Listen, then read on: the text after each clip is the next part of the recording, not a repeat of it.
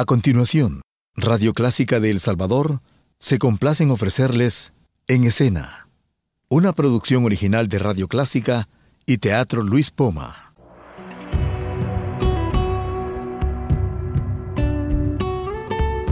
Siempre con usted, Radio Clásica 103.3.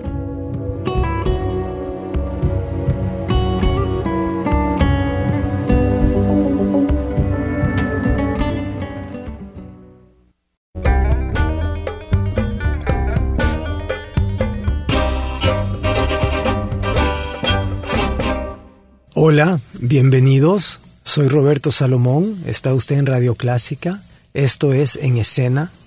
Y hoy están en cabina conmigo Karen Castillo y Oscar Guardado. Hola, Karen. Hola, Roy. ¿Cómo está? Bien, bien. Gusto de tenerte aquí. Y hola, Oscar Guardado. Hola, Roberto Salomón. ¿Qué tal? Así que no se vayan. Vamos a estar hablando de de la profesión del actor en El Salvador, de los nuevos montajes, de la dramaturgia y del teatro. Viva el teatro.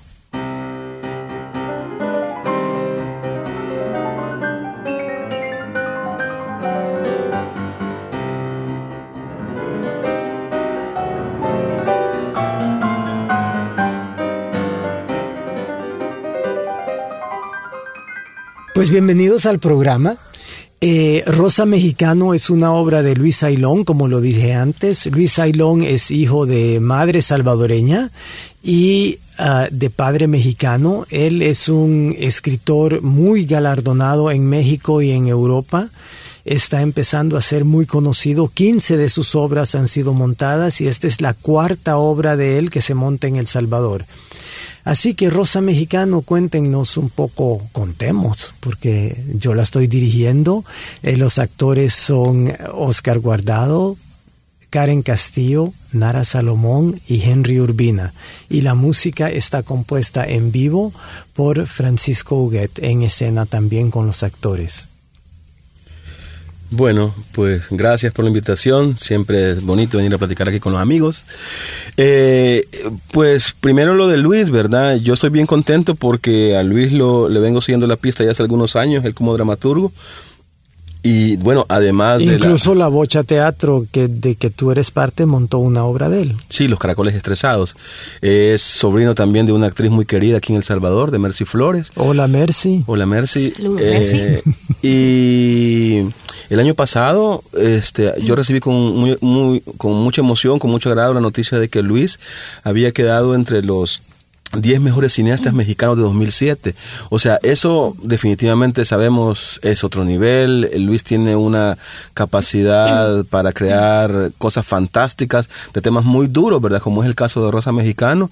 Y entonces yo me siento como muy contento estoy de, volver a estar en un trabajo que él haya escrito, que, que usted Roberto dirija y compartiendo escena con los compañeros y las compañeras. Yo creo que es una cosa mágica el poder hablar de temas tan fuertes, ¿verdad? Que ya un poco vamos a contar de lo que se trata.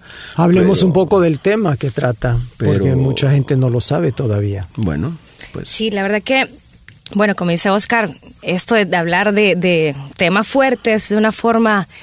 Eh, donde hay de una forma fantástica es, es, es algo muy bonito, ¿no? Entonces, en este caso, en Rosa Mexicano, el tema es la violencia contra la mujer, el, feminicidio, que son temas que pues lastimosamente son del día a día, eh, no solo acá en el país, sino en toda Latinoamérica. Entonces, sí es importante, veníamos hablando hace un momento de, seguir tocando estos temas, pero claro, de una forma eh, en la que lo hacemos en esta obra, gracias a, la obra de Luis. Es una forma en la que también mezclamos pues eh, lo fantástico, hay escenas donde claro, en apoyo con la música, en apoyo con audiovisuales también que vamos a tener, eh, se crea un momento mágico en el que este tema pues también se aborda de una forma a través también de la comedia, ¿no? Porque hay momentos, no solo es hablar del feminicidio, más bien vemos a este personaje, Flor, eh, que es una, una fan de telenovela, ¿verdad? De, su ídolo, que ella sueña con encontrarse alguna vez con, con este ídolo de la televisión y detrás de esto, detrás de este encuentro, realmente hay una historia muy, muy cruel que vive este personaje y es ahí donde abordamos el tema pues de, la violencia. Sí, hay que decir que Luis Ailón escribe esta obra no como una denuncia frontal, porque eso lo hace mucho mejor la mm. televisión, los periódicos, los artículos, las diatribas, pero lo hace de una manera lúdica a través de animales silvestres, o sea, todo sucede en la cabeza de Flor en el momento en que ella muere.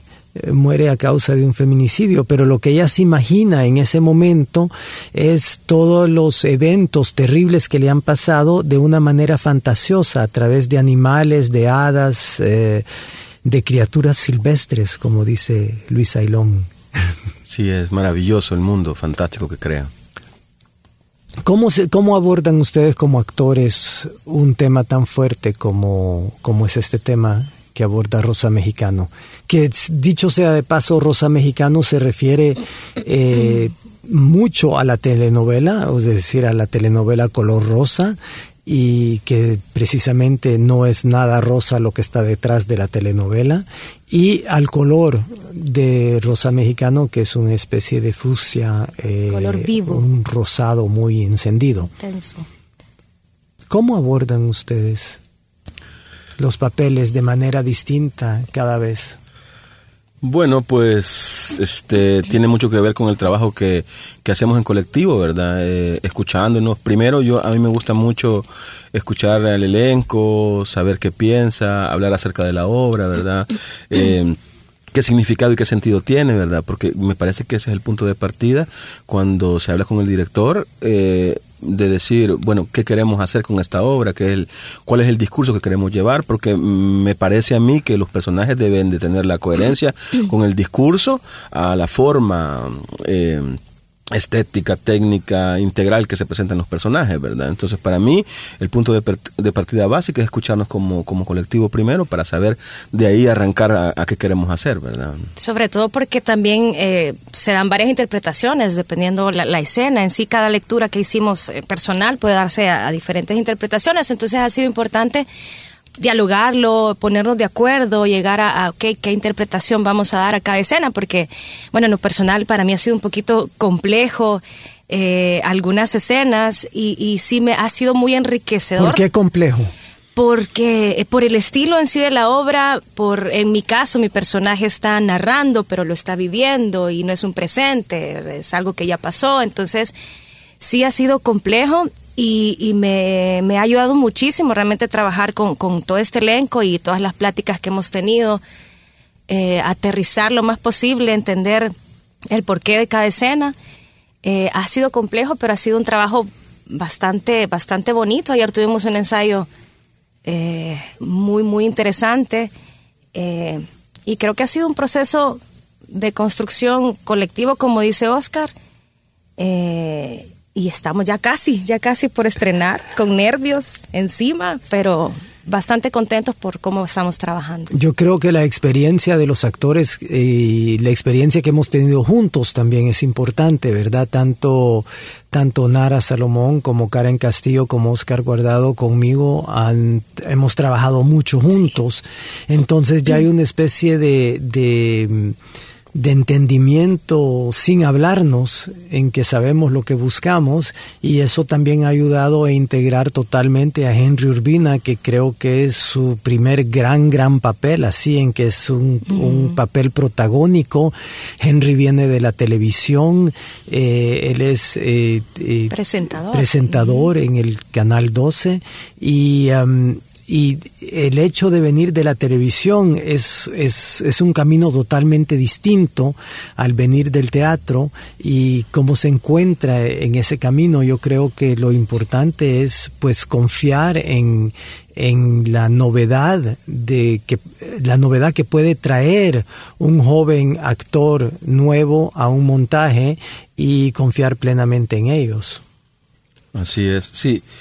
Eh, yo me siento bien privilegiado de, por ejemplo, estar trabajando con Nahara, ¿verdad? Eh, Nahara Salomón, eh, siendo una gran actriz, ¿verdad? Pero la complementación esa hermosa que tiene como persona, la bondad que tiene para compartirte cosas a la hora de ver tus personajes, a la hora de ver tu vestuario, a, la ver la, a la hora de ver la construcción. O sea que para mí es una cosa bien importante como actor, ¿verdad? Tener una compañera que eh, te apoye, te diga, te guíe, ¿verdad? Y, nunca sentir invasivo el, el, el el dar, de, el, dar de Nahara es eso para mí es eh, bien especial. Eh, y ahora como somos un elenco corto somos cuatro personas este se siente más verdad y eso es súper bonito eh, volver a trabajar con usted Roberto que para esta obra habíamos hablado de ella hace dos años tres años atrás y, y siempre está la expectativa de hacer cosas nuevas verdad y esto a mí me parece una cosa que me deja muy tranquilo a mí como actor como productor de teatro porque eh, últimamente eh, he estado viendo trabajos en la escena salvadoreña que a mi parecer se alejan del lenguaje teatral, que a mi parecer están en otro lugar que no es el necesariamente el lenguaje teatral. Y aquí estamos hablando de una cosa tan grave, tan urgente, tan, tan, tan importante de gritar como son los feminicidios eh, y también el abuso de poder en general, ¿verdad? Estamos hablando de, de, gente siniestra que maneja las, las, telecorporaciones, de gente que quiere hacer eh, cosas a partir del poder y lo estamos haciendo de una forma totalmente poética. Yo escucho la música de, de Francisco Huguet y, e inmediatamente yo me transporto a la poesía. Entonces a mí me parece que eso me, tiene, a, mí, eh, quiero decir, me tiene muy satisfecho, me tiene muy contento porque logramos algo que sea tan fuerte, tan doloroso, este, traducirlo en, una, en, en poesía escénica, en un hecho teatral que a mí me tiene muy, muy contento. Rosa Mexicano en cartelera en el Teatro Lispoma próximamente, no se lo pierda.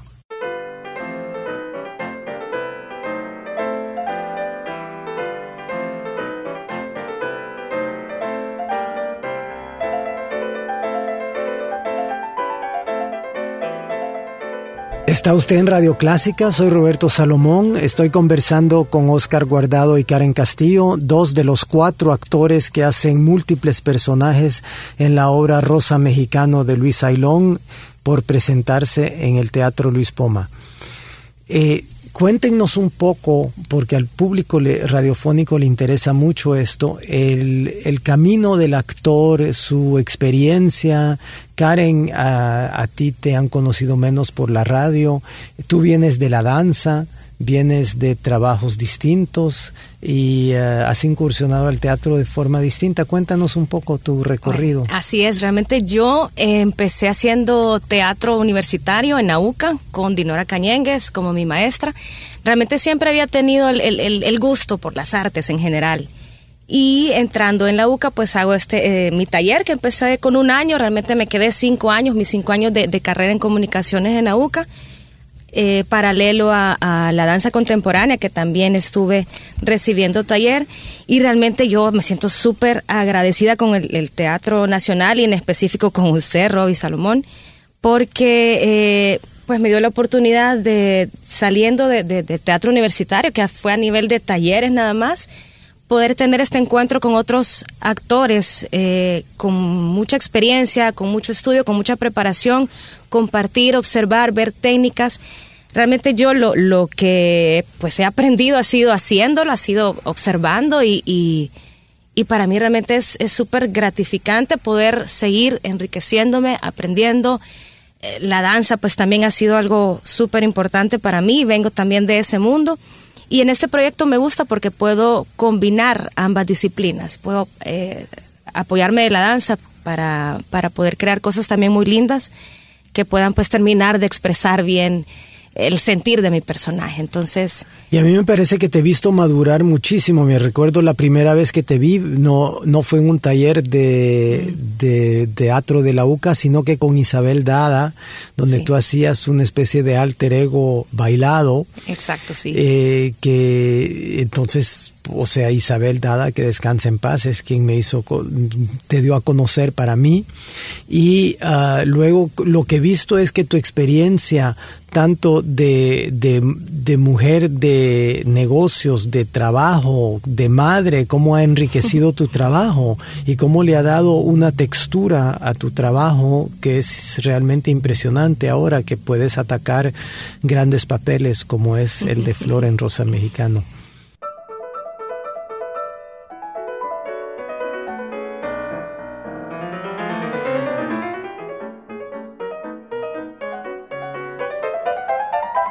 Eh, algo de lo que quería hablar yo es que parte de la, mm, del sentimiento fantástico de este montaje de Rosa Mexicano es que también contamos con la participación en la elaboración de máscaras, de títeres y demás de Aquiles Hernández eh, yo creo que Aquiles es una muestra de las cosas eh, buenas que se hacen aquí en El Salvador, ¿verdad? Él además de ser eh, eso, artesano, mascarero, titiritero, también es un importante productor de uno de los espacios que ha permanecido y resistido en el tiempo, ¿verdad? Como lo es el festival que él, él, produce. Así que tenemos la dicha también de contar en el equipo con él. Está Cuevas Álvarez, que es mi compañero y hermano de la Bocha Teatro en la parte escenográfica. Quiero decir que me parece que somos un grupo que nos hemos complementado muy bien, que hemos trabajado con, mucho amor y respeto, ¿verdad? Y eso a mí me tiene muy contento. También ha habido aportes en pintura de David Duque Mental, de Negra Álvarez, que están integrados en, en, el, en el decorado. Eh, y esto me parece importante. También quería decir con respecto a las máscaras de, de Aquiles Hernández que son unas máscaras que hemos querido hacer para representar animales, pero no de una manera dignificada, se puede decir, ¿verdad? Sino que son, son evocaciones o sea, porque lo que queremos es que el público no crea que son animales de verdad, sino que son los personajes de la obra que son vistos como animales por el, la protagonista. Y aquí quisiera yo hacer una pregunta que quizás se harán algunos radioescuchas en este momento. ¿Por qué hacer una obra sobre el feminicidio? ¿Por qué hacer una obra de teatro sobre temas tan fuertes en vez de denunciarlos por la prensa, por eh, la televisión, por los otros medios? Es una pregunta que creo que mucha gente se hace porque estamos haciendo un ciclo de obras sobre la violencia en el Teatro Lispoma y he visto que hay personas que se salen de algunas de las obras diciendo que sienten que es muy fuerte, otra gente que dice, ay, yo creí que venía a ver una comedia, ¿verdad?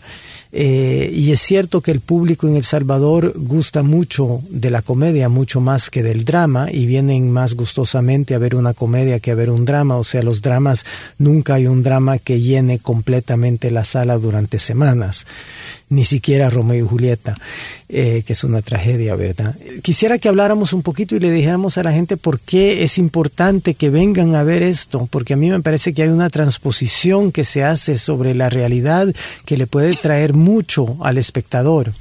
En principio, creo que es importante que vayan a ver. Eh, eh, tragedia, comedia, farsa, lo que ustedes quieran, lo que esté en cartelera, por favor, vayan a verlo. Hay espacios importantes donde se están desarrollando cosas también que son de muy buena calidad, con un montón de gente que se parte eh, el alma haciendo los espectáculos. Así que, en principio, para mí es importantísimo que vayan a ver. Y que vayan a ver Rosa Mexicano, ¿por qué? Hace como dos ensayos estábamos hablando acerca que Luis, Luis Ayón, eh, el dramaturgo de Rosa Mexicano, eh, hace pensar al público, o sea que no le da ya los platos servidos para que solamente coman y se acabó. Eh, Luis invita a la reflexión, a preguntarse por qué. Luis no... Provoca y desafía. Exactamente, entonces para mí eso es un ejercicio bien importante para, para nosotros, o sea, como público quiero decir, porque porque también nos invita a ser partícipes de esto, a saber por qué, por qué esta imagen aparece en este momento, qué quiere decir con este texto, ¿verdad? Entonces, este, eso de entrada para mí es interesantísimo. ¿Y qué es lo que sucede en escena que tiene que ver conmigo? como espectador. Exactamente. Eh, ¿Cuál es, qué, opino yo de esto, verdad? ¿Cuánto yo participo o no participo de esto? Creo que es importante que el público vaya y reflexione porque es un tema que es urgente, porque es un tema que es una realidad, es terrible lo que está pasando con las muertes de las mujeres en El Salvador, en el mundo también, ¿verdad? Pero además ustedes se van a encontrar con un lenguaje poético. El público lo que va a ver, eh, no, ya usted lo decía, eh, hay periódicos, hay programas de televisión, hay blogueros que están hablando de este tema, crudo, duro, este, y sin ningún, y sin ninguna capa de poesía. Aquí con lo que se van a encontrar es con algo que a momentos los va a divertir, a momentos los va a entretener, a momentos los va a estremecer, los va a hacer llorar, los va a hacer reír. Y creo que eh, eh, es la sensación de estar vivo, ¿verdad? Es como esta obra de teatro es como la vida misma, que a momentos usted va a llorar, a momentos va a reír, a momentos va a reflexionar, a momentos no le va a importar nada. Entonces, creo que va a ser una linda experiencia que el público se Y creo que has dicho algo que es importante en que nosotros como artistas estamos creciendo juntos con el público, porque es cierto que esta obra, yo creo que, o sea, Hace, hace tres años cuando la descubrí me pareció todavía un poco temprano para hacerla. Ahora me parece que es un buen momento para hacerla porque me parece que el, el público se le puede poner más desafíos. Es una obra, no es una obra fácil eh, no es una obra masticada, como tú has dicho antes. Bueno, tú dijiste más elegante, dijiste servida la comida. Yo creo que algunas cosas son ya masticadas. No, es, no es una noticia en que te dicen usted tiene que pensar esto. A mí me interesa el teatro que, que, que exponga ideas ante el público y que el público pueda posicionarse ya sea en pro o en contra de esto. Y no necesariamente esto es lo que usted tiene que pensar. Claro. Sí, sobre todo eh, abrir ese, ese camino a, a, que realmente nos ubiquemos. Bueno, esto me, ¿qué me dice a mí esto? Realmente no lo había visto desde este punto de vista. Eh, ¿Cómo me involucro yo? Realmente no me interesa al final. Entonces sí, sí es importante al final eh, seguir exponiendo este tema, pero de esta forma pues que solo el teatro lo puede hacer y aprovechar ese recurso. Rosa Mexicano en el Teatro Luis Poma próximamente, no se lo pierda.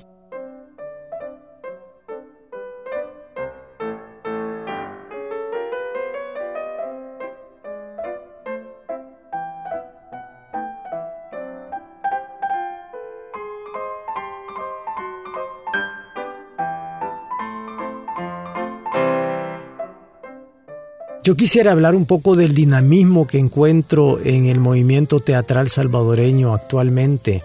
O sea, me parece que hay una cantidad de espectáculos que están saliendo, una cantidad de gente joven que está involucrándose en el oficio del actor, del director, y que hay muchos movimientos que son distintos, diversos y muy saludables. Eh, mis amigos en Centroamérica me están diciendo constantemente que, que la calidad del de la producción del teatro en El Salvador, eh, visto los medios que hay para la producción, que son mínimos, claro, no nos vamos a comparar con Costa Rica, ¿verdad?, donde hay unos medios enormes para el teatro, eh, se está produciendo cosas realmente valiosas. Y quisiera que habláramos un poco de eso porque eh, hoy esta semana en que nosotros estrenamos Rosa Mexicano hay cuatro o cinco espectáculos nuevos que están circulando en distintos lugares y que valen la pena verse.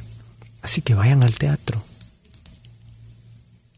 no dicen nada, me van a dejar en un silencio radio. Qué terrible.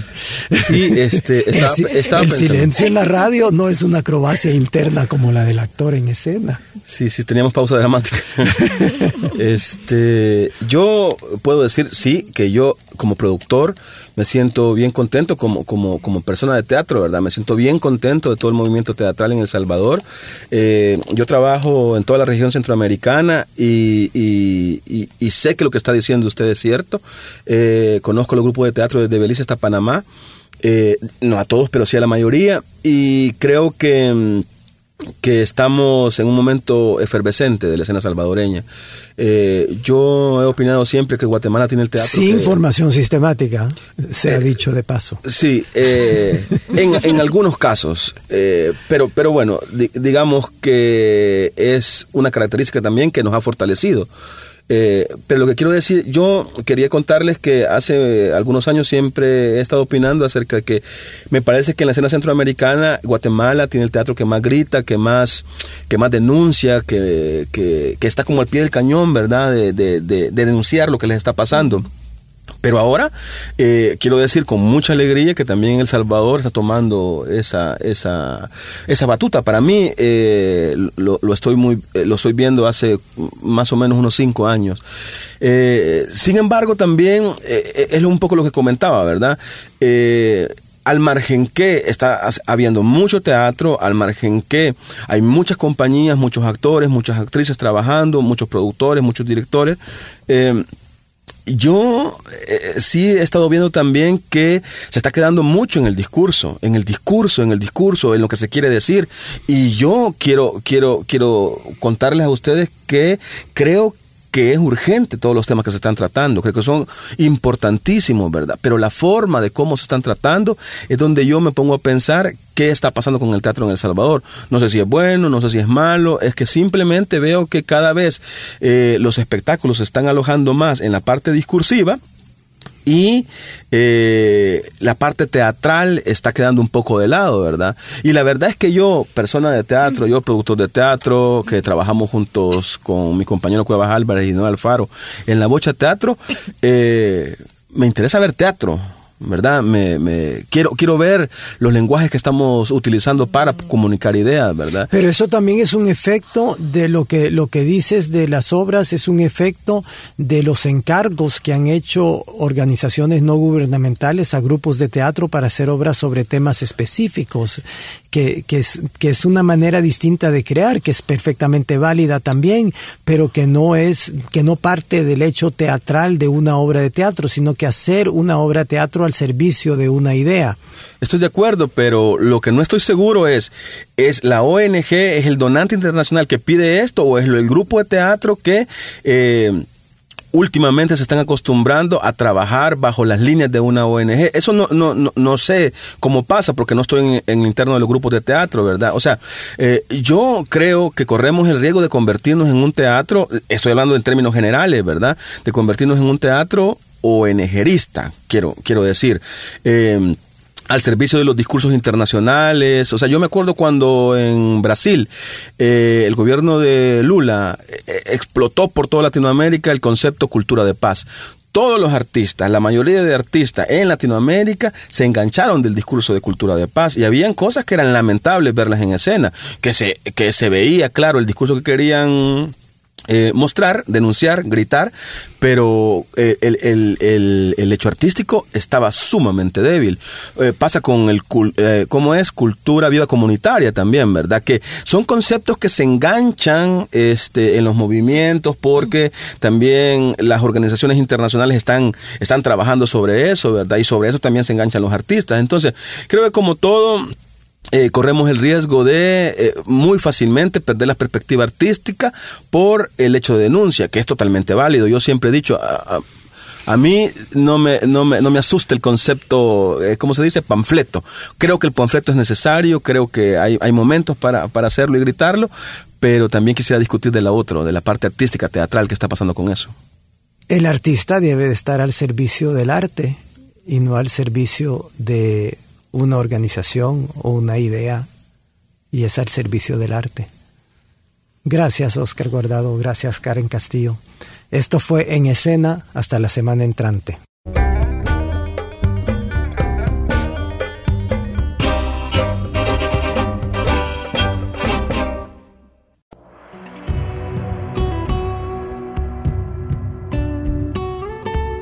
Siempre con usted, Radio Clásica 103.3.